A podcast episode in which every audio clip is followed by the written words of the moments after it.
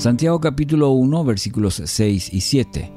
Pero pida con fe, no dudando nada, porque el que duda es semejante a la onda del mar, que es arrastrada por el viento y echada de una parte a otra. No piense, pues, quien tal haga, que recibirá cosa alguna del Señor, ya que es persona de doble ánimo e inconstante en todos sus caminos. Título para hoy, Alcanzar la constancia. Eh, resulta maravilloso, eh, asombroso ver las ilustraciones que encontramos en la palabra. Eh, una ilustración puede valer más que mil palabras, como se dice. Para mostrar cuán profundamente las dudas afectan la vida del discípulo, Santiago no hace más que señalar las olas del mar. Cualquier persona que ha estado en algún momento de su vida a orillas del mar podrá entender con toda claridad el principio que está enunciando Santiago. Piense por un momento en las olas. Tienen tremendo poder. Pueden, y, cuando están enfurecidas, producir enorme destrucción.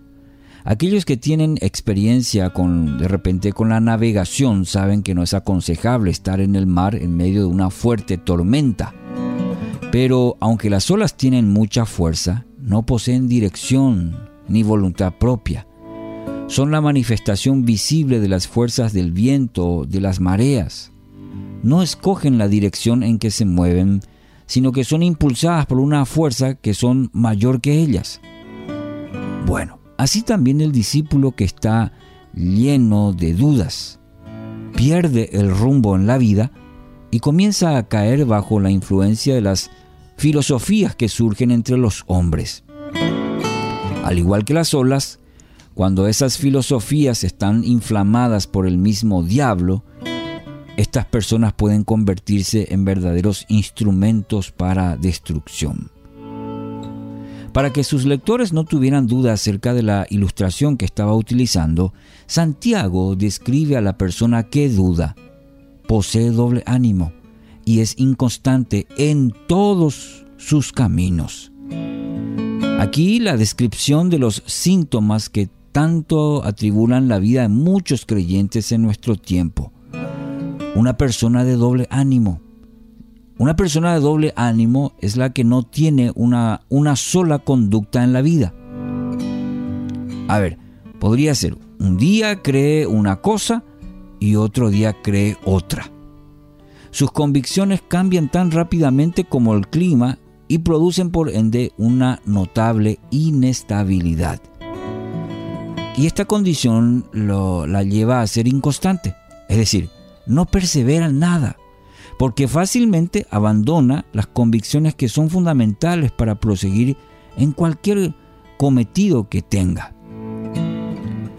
La raíz de las dudas no está en las propuestas que Dios puede traer para nuestras vidas, aunque, como frecuentemente se ha señalado, las instrucciones del Señor rara vez nos parecen sensatas. ¿eh? Eh, mayormente van de contramano a lo que creemos, a lo que pensamos, y este patrón lo vemos una y otra vez en, la palabra. Ahora, el verdadero problema radica en la persona misma de, Dios. Eh, fácilmente atribuimos a su persona la misma imperfección que condiciona a los seres humanos, por lo que dudamos entonces de la confiabilidad de su persona. ¿Sabrá lo que está haciendo? ¿Habrá considerado todas las opciones? ¿Eh? ¿Cuántas veces vienen a nuestra mente, eh, eh, ¿será que Dios está haciendo lo, lo correcto? ¿Tendrá en cuenta las particularidades de nuestras propias circunstancias? La vida nos parece tan compleja que nos cuesta creer que Él puede resolver. Con suma sencillez, los entreveros que tanta preocupación nos producen. Y ahí está, acechando a la mente, al corazón, con preguntas. Mi querido oyente, la fe distingue entre la realidad de este mundo y la de Dios, la fe. Ella reserva para el Altísimo una entrega que no le da a ningún ser humano. se resiste a las idas y venidas típicas del hombre. Cree porque en el reino la incredulidad es anormal en el reino. Así que Dios hoy nos ayude. En base a este pensamiento, a esta palabra que encontramos en Santiago capítulo 1, versículos 6 y 7, le invito a seguir reflexionando y sobre todo pidamos a Dios en oración que logremos alcanzar la verdadera constancia. Que así sea.